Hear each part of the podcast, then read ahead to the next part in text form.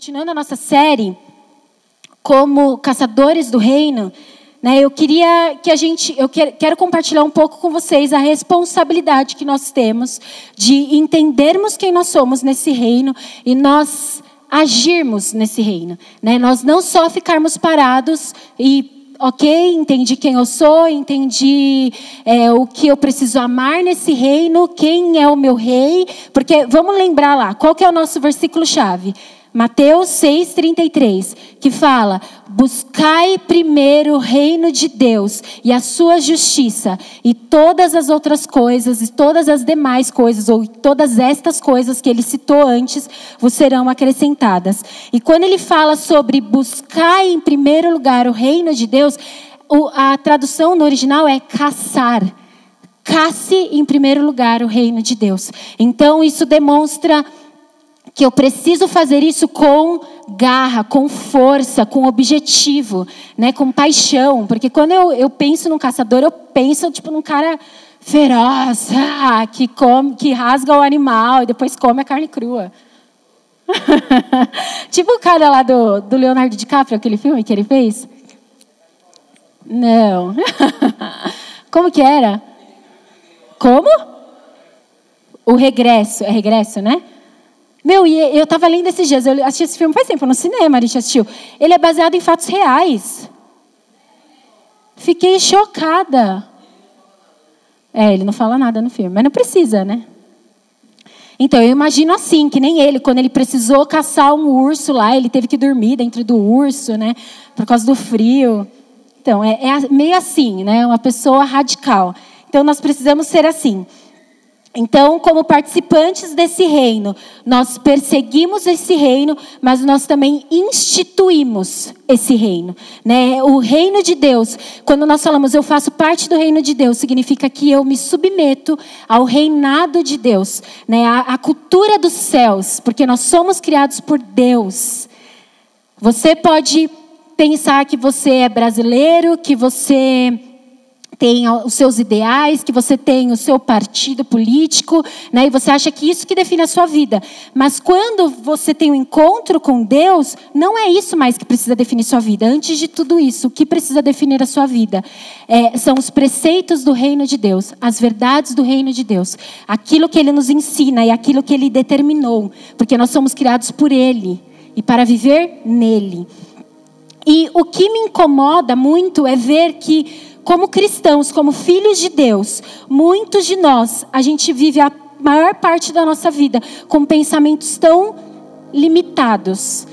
E quando eu digo isso, não é nem de inteligência, nada disso, mas como a gente vive, como a gente tem os nossos pensamentos com uma certa impotência, sabe? Ah, eu não consigo fazer isso, eu não posso fazer aquilo. Ah, isso não é para mim.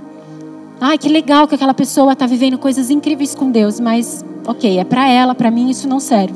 Né? Quantos de nós vivemos essa essa impotência nas nossas mentes e não conseguimos entender que o próprio Criador ele vive dentro de nós? Não combina, sabe? Muitas vezes quando a gente tem essas limitações e a gente não vive o potencial máximo que Deus ele tem para nós, quando a gente não vive o 100% do que o reino garantiu e o que Deus conquistou na cruz por nós, o que Jesus conquistou na cruz por nós, quando a gente não vive isso, a gente está menosprezando aquilo que Ele fez, porque Ele já conquistou tudo na cruz, e a gente está desprezando aquele que vive dentro de nós. Porque o próprio Deus, se você recebeu Jesus, se você disse sim para Jesus, Jesus, eu quero os seus planos para mim. Eu entendo que até hoje eu vivi distante daquilo que eu deveria ter vivido. Eu entendo que eu não tenho vivido o meu propósito, mas agora eu quero dizer sim para você. Eu quero entregar a minha vida, eu quero confiar a minha vida a você, Jesus. Quando você faz isso, o próprio Deus, a Bíblia fala que o próprio Deus, através do Espírito Santo, ele passa a viver dentro de você. Isso é tão poderoso, tão poderoso. Isso é tão incrível e a gente precisa ter a consciência disso. Quem vive dentro de mim? O que isso significa? Que poder é esse que vive dentro de mim? E a gente tem tantos medos, tantas ansiedades, tantas inseguranças, E sabe o que muitas vezes esses medos, essas ansiedades, essas inseguranças elas demonstram? Que você não está entendendo quem é que vive dentro de você. Você não está entendendo aquilo que o Pai fez por você, entregando o seu único filho para morrer por você numa cruz. E o que isso conquistou para você. O que isso te garantiu. Quando você vive né, sendo, sendo regido por esses medos, por essas inseguranças, você passa, você está dizendo indiretamente que você não confia que Deus ele provê todas as coisas que você precisa, que ele te protege em todas as situações. E que ele conhece e ele tem um futuro, um futuro garantido para você. Né? Quando você fica muito preocupado com essas coisas, né? o que, que vai ser amanhã, o que, que vai ser de mim amanhã, o que, que vai ser de mim daqui a 10 anos, qual é a esperança que eu tenho para mim? Quando a gente vive nesses anseios, nessas inseguranças, a gente está indiretamente dizendo que nós não confiamos nesse Deus. Né? E que aquilo que Ele fez por nós não tem valor. Então hoje a gente vai entender um pouco sobre quão perfeito é esse Deus e aquilo que Ele conquistou para você na cruz. Amém? E não só né, na, no nosso meio a gente vê que existem essas inseguranças, essas ansiedades, esses medos. Né? Não só dentro do corpo de Cristo a gente vê isso, mas a gente vê que hoje o mundo ele está em crise. Né? As pessoas estão em crise. Eu trabalho na área farmacêutica e o que eu ouço já há um bom tempo, e é o que, sei lá, uns seis anos atrás eu ouvia, e é o que está se se, se acontecendo, que está se contestando, é, hoje, concretizando, essa palavra, Elônia, obrigada.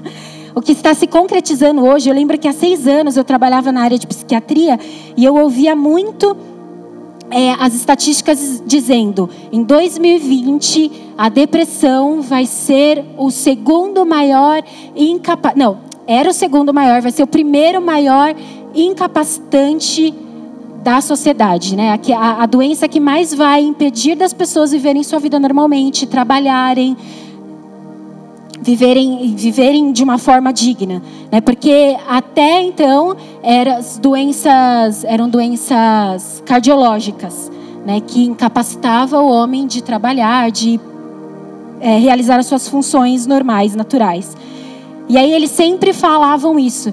E eu voltei para trabalhar esse ano na área de novo e é o que eu ainda escuto. Sim, ano que vem a depressão vai ser o maior incapacitante do, do, do ser humano, né? Aquilo que vai mais incapacitar ele de viver, de realizar as suas funções naturais. Então a gente vê que o mundo hoje ele está em crise. Né? A gente vê pessoas ansiosas, pessoas é, inseguras, com medo do que vai acontecer amanhã, com medo da violência, com medo de faltar amanhã, com medo de não ter para pagar ou para colocar comida na mesa amanhã. Então a gente vê muito isso acontecendo. E não é e não é de se espantar que a ansiedade ela tem crescido muito hoje tanto por causa dessa preocupação exacerbada, mas também por causa do estilo que hoje o mundo está. Né? A gente vê que tudo hoje coopera para que as coisas elas sejam feitas num tempo mais rápido. Né? Se a gente for analisar, eu estava. Essa semana eu fui fazer um exame, aí tinha um. um Ai, eu não sei os nomes dessas coisas. Eu fiz publicidade e propaganda é uma vergonha, porque eu não sei nada dos termos.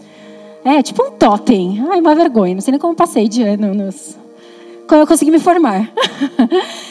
Tinha um totem e estava escrito lá: é, tenha os seus resultados em um dia, em 24 horas. Aí eu lembro até fiquei pensando, nossa, para que, que eles botam esse negócio aqui? Eu já estou aqui dentro. Se eu já estou aqui no balcão para passar o meu convênio aqui, eu já não quero mais saber se vai ser em 24 horas ou não, né? Fiquei lá pensando. Mas depois, caramba, né? Como tudo hoje, é, tudo que você vê hoje de propaganda é para chamar a sua, a sua atenção de que vai a resposta, o resultado daquilo que você espera vai sair mais rápido. E aí também essa semana eu estava conversando com o Sidney, ele faz, ele trabalha com tecnologia e ele está fazendo um robô que é um, um robozinho que fica no Skype, que é para o funcionário lá, o vendedor da Nestlé. Ele precisa saber quais são os resultados do local lá ou do cliente que ele está indo. E ele não precisa mais acessar o computador, entrar no sistema para ver quais são os resultados, quanto vendeu, o que, que o cara comprou antes ou não. Ele só vai nesse Skype e fala com esse robô. Robô, preciso. Não, tem o um nome. Qual é o nome dele? Hã? Ori. Ori. Quanto o cliente A comprou no mês passado de tal, tal, tal coisa? E o robô vai lá e responde. Tanto, não sei o que, tal, dá toda a resposta para o cara. Aí fiquei pensando, caramba, é tudo para facilitar, né? Para quê? Fazer o cara abrir o computador, entrar no sistema. Não, ele já cata aqui no celular, já faz a pergunta para o robozinho, o robozinho já responde para ele. Então a gente vê que tudo hoje é para acelerar o processo, para facilitar a nossa vida, né? Tudo é para fazer as coisas acontecerem mais rápido. Isso acaba gerando nas pessoas uma ansiedade, né? Tudo precisa ser para ontem. As coisas precisam acontecer rápido. Então a gente tem visto um mundo em crise, pessoas em crise de identidade, elas não sabem por que elas existem, por que elas foram, para que elas foram criadas, qual o objetivo de vida delas, quem elas precisam alcançar, o que, que elas precisam fazer. E uma das coisas que eu estava orando e perguntando para Deus, né, Senhor, o que está acontecendo, né, o porquê a gente vê essa sociedade assim, a gente vê as pessoas tão perdidas e tão envolvidas no pecado, tão entregues ao pecado e tão distantes de você, Senhor. E elas e cada vez mais você se aproxima delas e elas estão desejosas, elas não percebem, mas o interior delas está clamando por Deus, mas elas não conseguem enxergar isso. E cada vez mais elas se distanciam de Deus. E uma coisa que o Senhor ele me revelou, na verdade já a gente já tem conversado muito sobre isso, a gente já tem ouvido muito sobre isso hoje no Brasil, dentro das igrejas. Mas uma coisa que, que tem sido a razão disso que nós temos vivido é que nós temos visto uma sociedade sofrendo com os efeitos col colaterais, efeitos colaterais culturais da falta de paternidade. Esse é um grande problema hoje. E não só na igreja tem se discutido sobre isso. Mas a, a psicologia hoje tem livros até livros de pessoas que não são cristãs falando sobre isso, sobre a orfandade, né? Pais vivos, crianças é, com pais vivos, mas órfãos, órfãos de pais vivos. então nós temos um desafio, porque nós somos filhos de Deus, nós encontramos a nossa identidade no nosso Pai. Então nós precisamos sair para o mundo e revelar essa paternidade em Deus.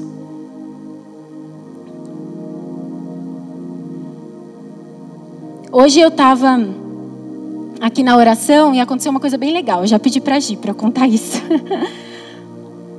Porque né, o que eu quero compartilhar hoje com vocês aqui é te fazer entender que todo ser humano, ele precisa e procura por proteção,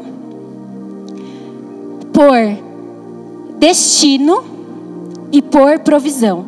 Todo ser humano, na sua essência natural, no seu profundo, ele precisa disso. Ele precisa se sentir protegido, ele precisa se sentir provido e ele precisa de destino. Ele precisa entender quem ele é, qual é a identidade dele.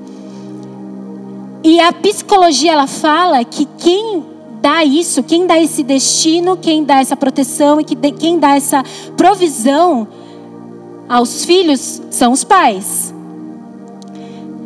E eu estava hoje né, pensando sobre isso, porque até a psicologia fala que a mãe ela traz essa provisão é, de uma forma fisiológica e emocional, enquanto o pai ele traz a provisão física, a proteção física e ele dá esse destino, ele envia os seus filhos. Né? Esse, esse é o papel do pai.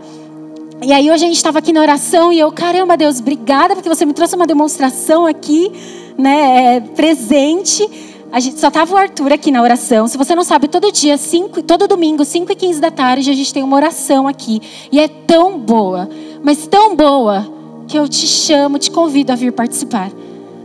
Hoje foi tão incrível. Hoje eu tive uma experiência tão incrível aqui nessa oração.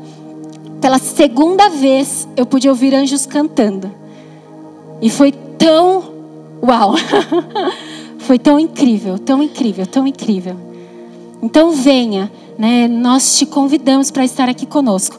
E a gente estava aqui na oração e muitas pessoas ficam andando aqui, né, pela igreja, orando. Algumas pessoas ficam aqui nesse canto e ficam andando em círculos. Aí me vem o Lorenzo, entra aqui dentro da igreja, bota as mãozinhas para trás e fica andando pela igreja assim, ó.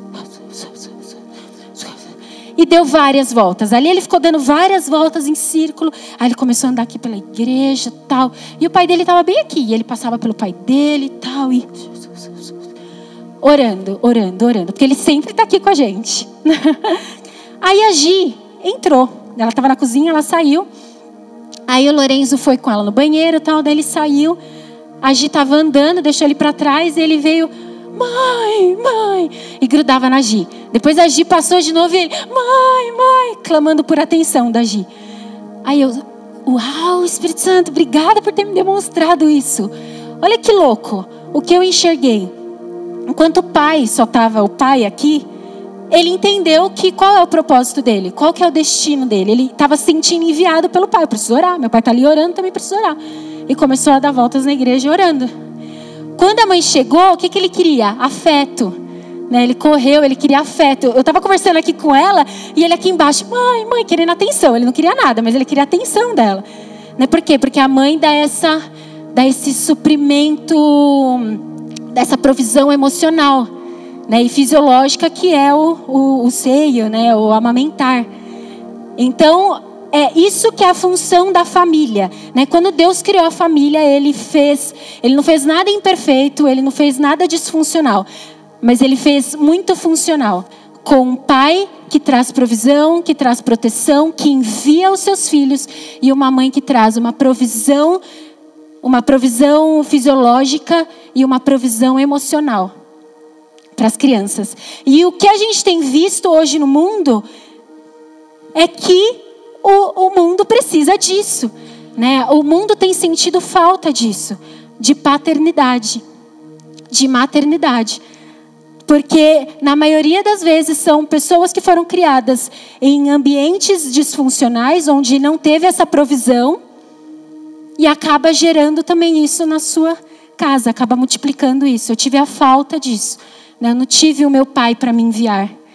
E aí eu não consigo enviar ninguém. Eu acabo tendo. A, a minha vida também é disfuncional. A forma como eu lido com a minha vida também é disfuncional.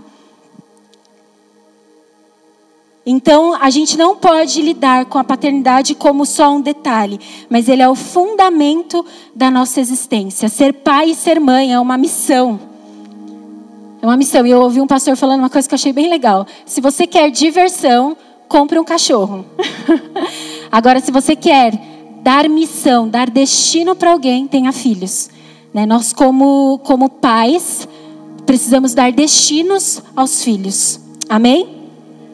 E não é à toa que Deus, Ele, Ele deixou-se ser chamado de Pai. Né? Não é à toa que Ele entregou o seu único filho para morrer na cruz por nós, para que nós fôssemos adotados como pais, como filhos, por um grande Pai. Porque Ele, como Deus, deseja preencher todas as lacunas do nosso coração, todas as lacunas do nosso ser. Talvez você tenha tido até uma família muito legal e muito funcional. Eu falo que eu sou muito grata a Deus pelos meus pais, pela minha mãe, pelo meu pai. Eles são maravilhosos. Só que eles não são perfeitos. Então, algumas coisas geraram algumas lacunas em mim. Falta de identidade, falta de entender qual era o meu destino. E eu só pude receber a plena consciência de quem eu sou, qual é o meu propósito, qual é o meu chamado, para que eu fui criada, quando eu tive encontro com Deus e quando eu me entreguei a esse Pai. E quando eu me entreguei ao Deus Pai. Então essa lacuna, né, que nós temos por proteção, por provisão, por destino, nós conseguimos supri-la no nosso Pai.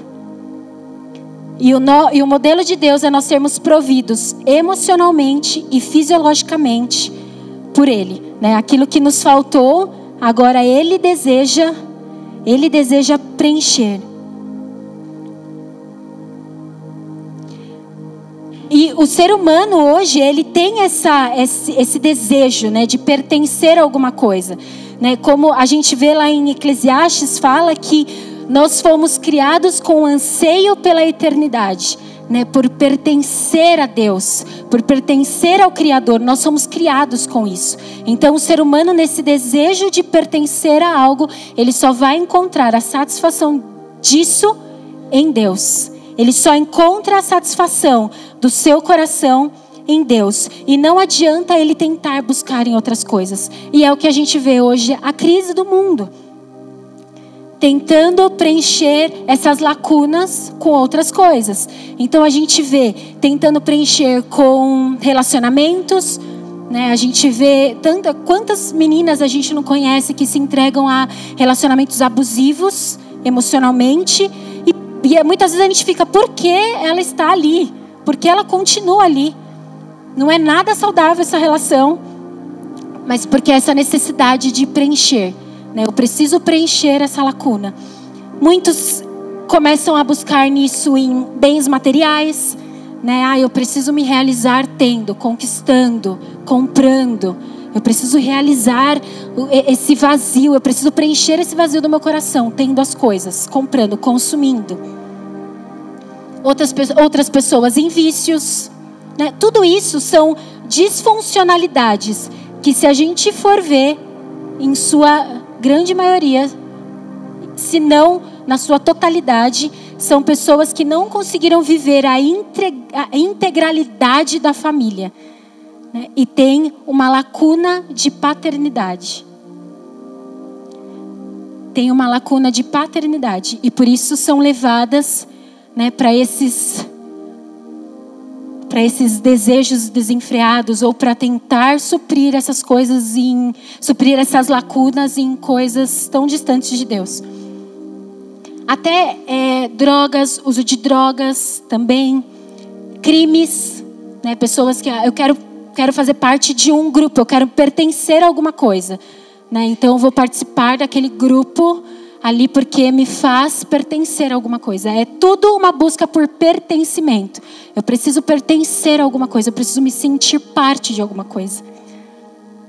E tudo isso vem de uma lacuna, vem de uma falta de paternidade.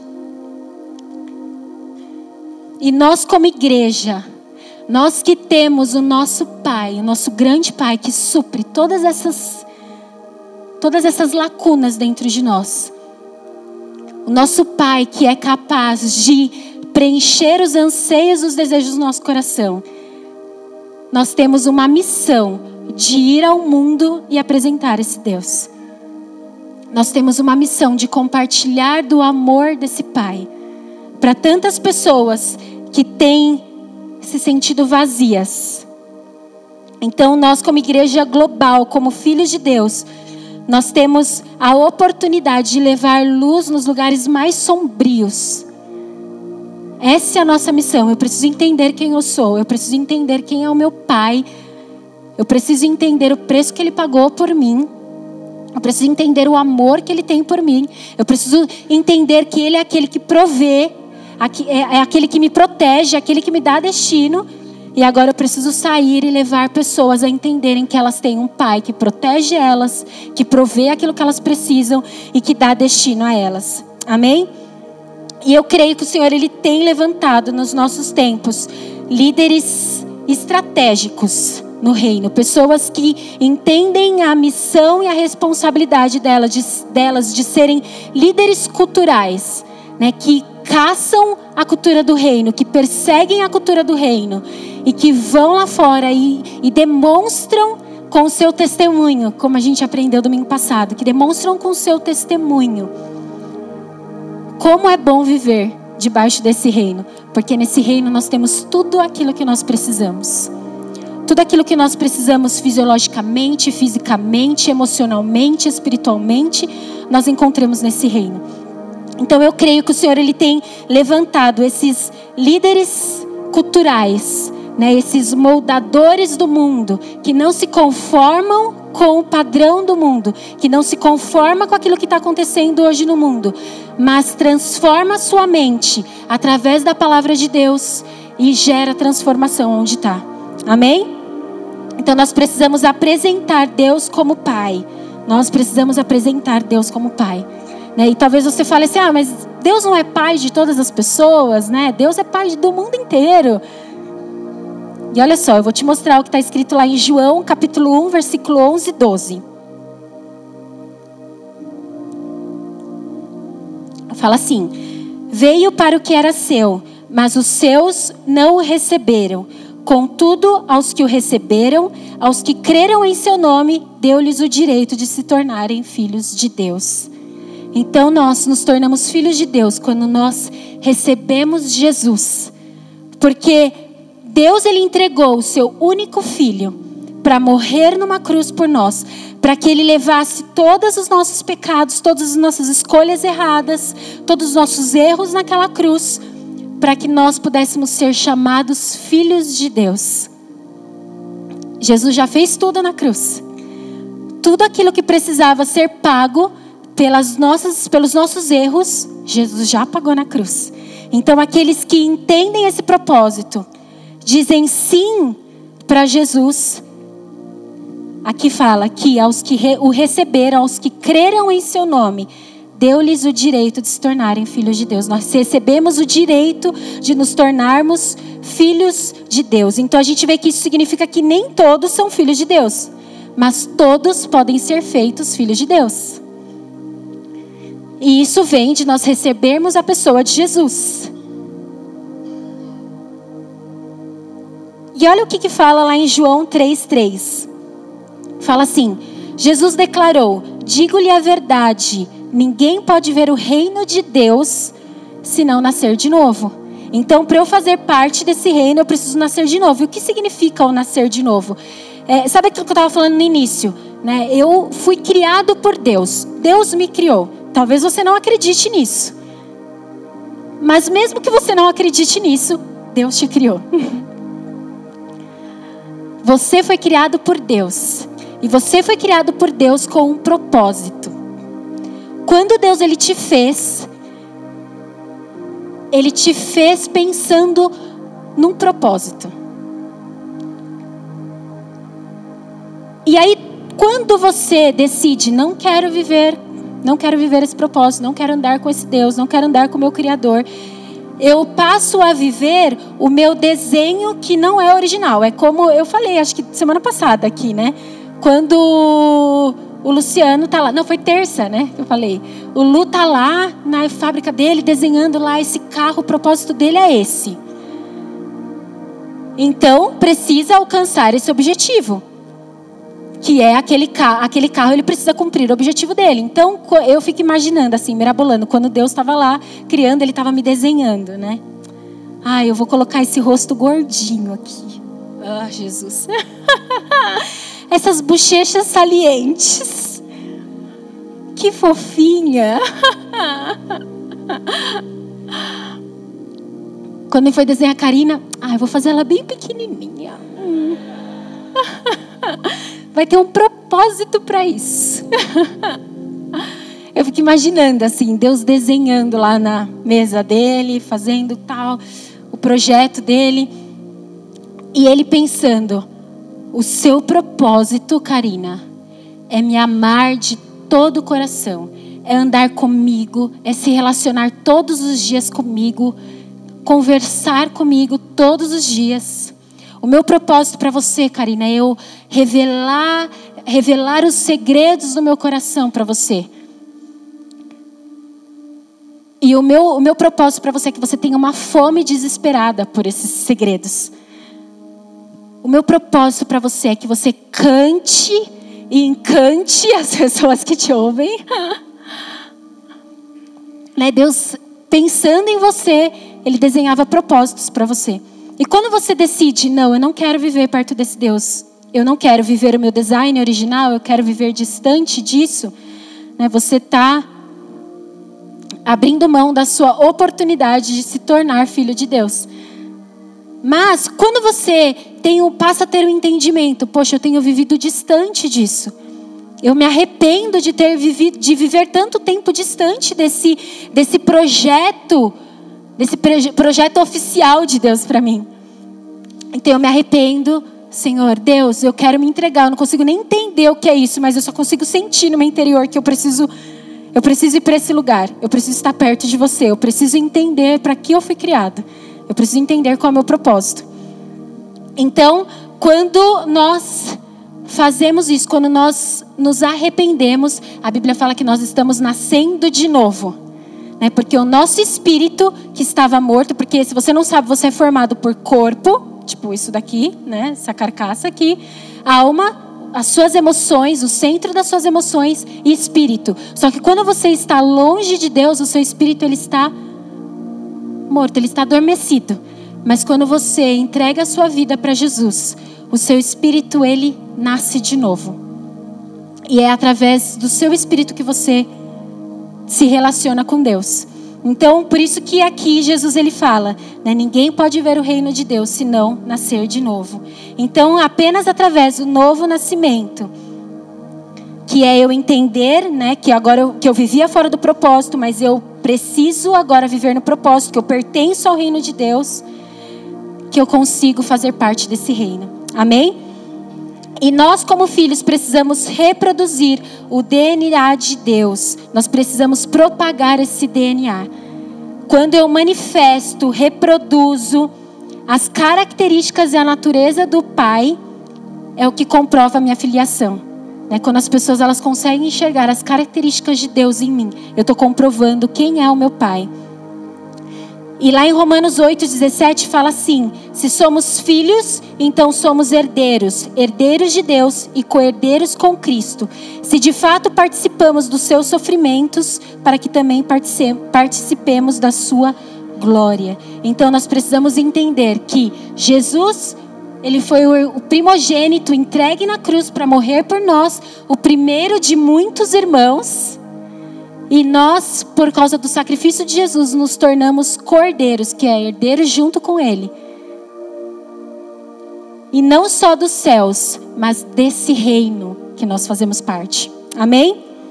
E como filhos desse reino, nós precisamos entender o que é que nós temos nesse reino, né? O que é que nós fazemos parte? O que, que esse reino me garante? E quando eu falei para vocês né, que a gente que, a, que todo ser humano ele precisa de proteção, provisão e destino. Nós podemos encontrar isso no reino de Deus. No reino de Deus nós temos proteção, provisão e destino. Olha só o que fala lá em Salmo 127, 1.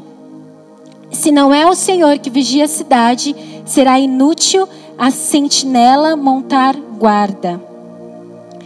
Depois lá no Salmo 121, eu vou ler até o do 2 ao 7. Do 121, 1 ao 8, desculpa. 1 ao 8. Levanto os meus olhos para os montes e pergunto: de onde me vem o socorro? O meu socorro vem do Senhor, que fez os céus e a terra. Ele não permitirá que você tropece, o seu protetor se manterá alerta. Sim, o protetor de Israel não dormirá, não dormirá ele está sempre alerta.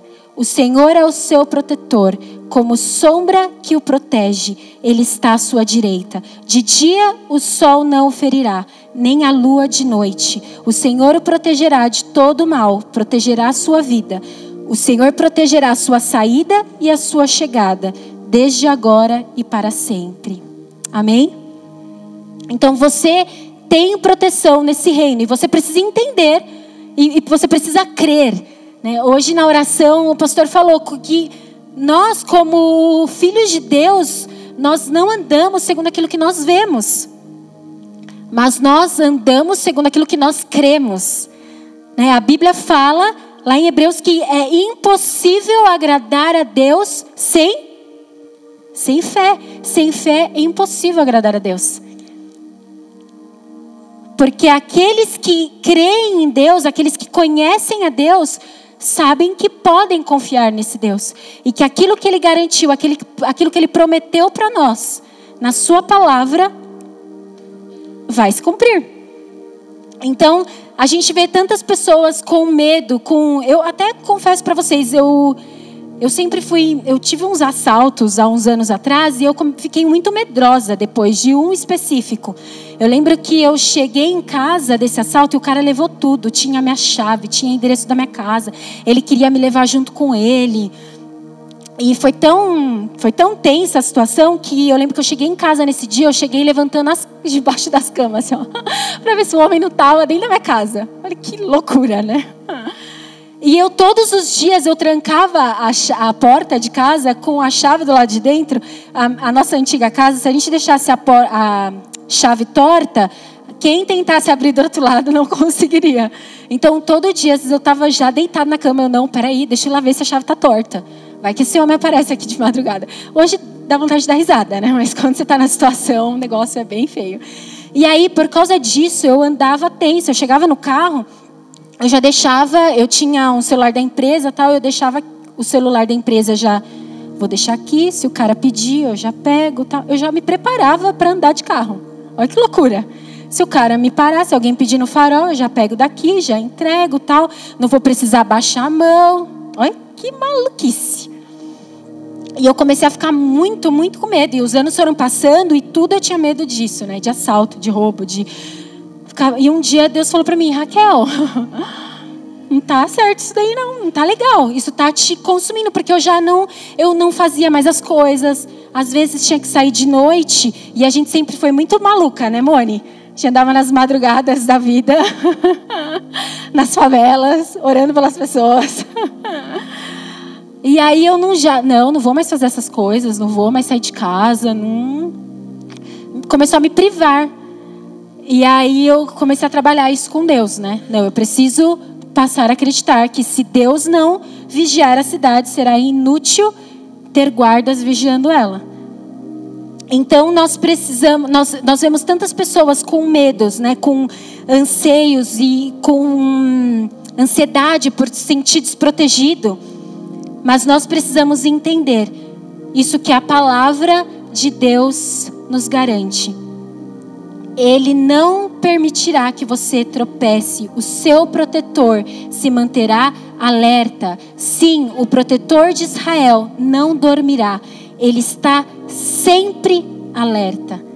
O nosso Deus, nosso protetor, ele sempre está alerta. Então nós não precisamos temer a violência, nós não precisamos temer o homem mau, nós não precisamos temer os demônios, nós não precisamos temer as tragédias, nós não precisamos temer as más notícias, nós não precisamos temer as doenças.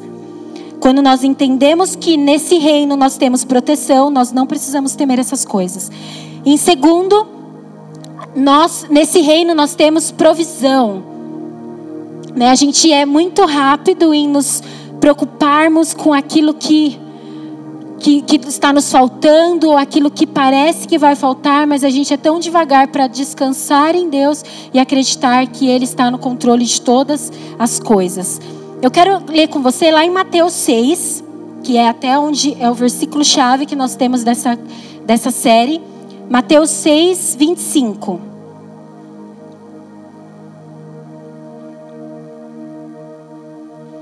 Fala assim: Portanto, eu lhes digo: não se preocupem com as suas próprias vidas, quanto ao que comer ou beber, nem com seus próprios corpos, quanto ao que vestir. Não é a vida mais importante do que a comida e o corpo mais importante do que a roupa? Observem as aves do céu. Não semeiam nem colhem, nem armazenam em celeiros, contudo, o Pai Celestial as alimenta. Não tem vocês muito mais valor do que elas? Quem de vocês, por mais que se preocupe, pode acrescentar uma hora que seja a sua vida? Por que vocês se preocupam com roupas? Vejam como crescem os lírios dos campos. Eles não trabalham nem tecem. Contudo, eu lhes digo que nem Salomão, em todo o seu esplendor, vestiu-se como um deles. Se Deus veste assim a erva do campo, que hoje existe e amanhã é lançada ao fogo, não vestirá muito mais a vocês, homens de pequena fé? Portanto, não se preocupem dizendo: que vamos comer, ou que vamos beber, ou que vamos vestir, pois os pagãos é que correm atrás dessas coisas, mas o Pai Celestial sabe que vocês precisam dela. Então nós precisamos nos apegar a essa verdade. Quando aqui acaba no 32 e aí no 33 ele fala: Portanto, buscai em primeiro lugar o reino de Deus e a sua justiça, e todas essas coisas, né, aquilo que você precisa para comer, aquilo que você precisa para vestir, todas essas coisas vão te ser acrescentadas. Então, nós precisamos nos apegar a essa verdade e acreditar que Deus ele sempre tem a provisão. Ele sempre tem a provisão que você precisa. Se você tem um projeto, se você tem um sonho, e Ele colocou esse sonho, esse projeto no seu coração, Ele vai trazer a provisão junto com isso. Essa igreja é, uma, é um exemplo disso. Né? Quando eu não canso de contar que a gente começou lá numa garagem, juntos orando, planejando. A gente tinha a inauguração da igreja, né? A gente ia todo domingo para ser três santos. Depois a gente come... a gente tinha os nossos nossos pequenos grupos aqui. E um dia a gente conversando, ah, como vai ser a nossa inauguração? Ah, quanto a gente tem de dinheiro? Nada. Então vamos orar. aí a gente começou a orar. E olha só tudo que a gente já construiu né, do nada. Porque Deus colocou esse sonho nos nossos corações e Ele trouxe a provisão. Então, todo sonho que Deus tem colocado no seu coração, todo projeto que Deus tem colocado no seu coração, não se preocupe, Ele vai trazer a provisão necessária. Amém? Essa semana até eu vou te indicar, eu já estou acabando, eu vou te indicar uma série. Eu não sei muito sobre a vida dele, eu só soube pela lente dessa minissérie que é sobre o Bill Gates. Quem já assistiu? Ninguém? Do Bill Gates, a minissérie falando sobre ele? Tá na metade? Só eu, você assistiu, Marcos? Você levanta a mão. Gente, assiste, é muito legal. Eu não sei se realmente, né, o cara é tudo aquilo, mas sim, eu virei fã do cara. Eu nem gostava de Microsoft, assim, né? mas eu. É muito louco, assim, porque ele para mim, se você assistir, você assista com, essa, com esse olhar. Ele é um cara que entende qual é o papel dele no reino, qual a responsabilidade dele na terra, e ele entende que ele precisa deixar um legado. Que ele não está aqui só de passagem ou que ele não veio aqui só para ganhar dinheiro. Então é muito louco, porque agora, né, uma grande parte da vida dele, ele e a mulher dele, eles se, eles se doam para causas mundiais. Né? Não, é, não posso nem falar que é causas sociais, porque é mundial. O cara, ele quer gerar grande impacto. Então, só um exemplo. Ele praticamente, ele quase faltou 200 pessoas para ele erradicar polio na África. Pensa, o cara um dia lendo lá sobre, vendo que crianças ainda morriam de diarreia, ele ficou chocado. Como assim? Não, é da diarreia não, de polio. Como assim crianças morrem de polio? Nunca nem ouvi falar disso. Ele foi lá, não, vamos lá, vou levantar uma grana e vamos erradicar isso. E erradicou, mas aí começou a ter perseguição do Boko Haram e aí mataram muitos dos enfermeiros que aplicavam a vacina e começou a crescer de novo o número de pólio. Depois o cara vendo crianças morrem de diarreia. Como assim? Meu filho teve diarreia, mas a gente dava um remedinho e ficava tudo certo. E ele começou a ver como o número, como o número era alto de crianças morrendo de diarreia. E ele viu que o problema era, era saneamento básico. Então o cara foi caçar um método de saneamento básico surreal. Então, olha que louco, o cara é uma visão de eu preciso transformar o mundo. E sabe quem Deus quer que tenha essas ideias? Nós. É isso que Deus quer que você tenha. É esse tipo de ideia que Deus quer que você tenha ideias para transformar o mundo. Você foi criado com esse desejo dentro de você. E sabe muitas vezes o que te limita de fazer isso? O que muitas vezes nos limita de ir fazer isso? O que é? Dinheiro, né? Se eu perguntar para muitos de vocês aqui, ah, por que você nunca foi criar? O que, que você acha? O que, que te deixa indignado no mundo hoje? Ai, me deixa indignado, sei lá, o câncer. E por que, que você nunca foi fazer nada para achar uma, uma solução para o câncer? Ah, porque eu não tenho dinheiro, porque eu também não tenho conhecimento tal. E o cara também não tem conhecimento. Ele estava mostrando lá, ele agora tá, o foco dele é energia. Porque ele falou, meu, a energia elétrica hoje que a gente consome, ela polui muito o mundo. Então eu estou preocupado com aquecimento global, então eu vou criar uma energia diferente. E aí o cara entende de energia? Não. Mas ele leu já 30 livros só sobre isso. Ele vai procurar, ele vai pesquisar. Vou pesquisar e vou entender como que é, vou estudar isso. E muitas vezes a gente limita por isso e a gente também nos, nós nos limitamos por essa falta de verba financeira. Mas olha só, eu acredito nisso. E existe um livro muito legal que fala sobre uma visão sobre isso, chama Economia do Céu. Eu acredito que nos céus existem sacos e sacos e sacos e sacos de dinheiro, de muito dinheiro. E sabe o que, que eles estão esperando? Filhos de Deus terem ideias brilhantes para transformar o mundo e Deus vai falar: é recurso que você precisa, filho, para isso? Incrível essa sua ideia. Essa sua ideia está em, está em acordo com o meu coração. Eu quero isso. Então, toma o recurso que você precisa. Né? Eu tenho vivido isso na minha vida, na minha casa. Né? Muitas coisas que a gente às vezes se limitava, mas a gente tem mudado a nossa mentalidade. Não, nós precisamos para abençoar mais. E o Senhor tem trazido a provisão. É para isso? Então, está alinhado com o meu coração. Toma a provisão. Então, não deixe com que isso limite você. Você tem um Deus que provê tudo aquilo que você precisa. Amém? E nós também temos um Deus que nos dá destino. Um Deus que nos revela qual é o nosso destino, qual é o nosso propósito. Mas para isso nós precisamos nos achegar a esse Deus, nós precisamos conhecer a identidade desse Deus para que nós entendamos quem nós somos. Porque para eu ter o meu destino definido, eu preciso entender primeiro quem eu sou. E eu só entendo quem eu sou quando eu me aproximo de Deus. Quando eu me relaciono com esse Deus. Quando eu tenho revelação de quem Ele é, Ele traz a revelação de quem eu sou.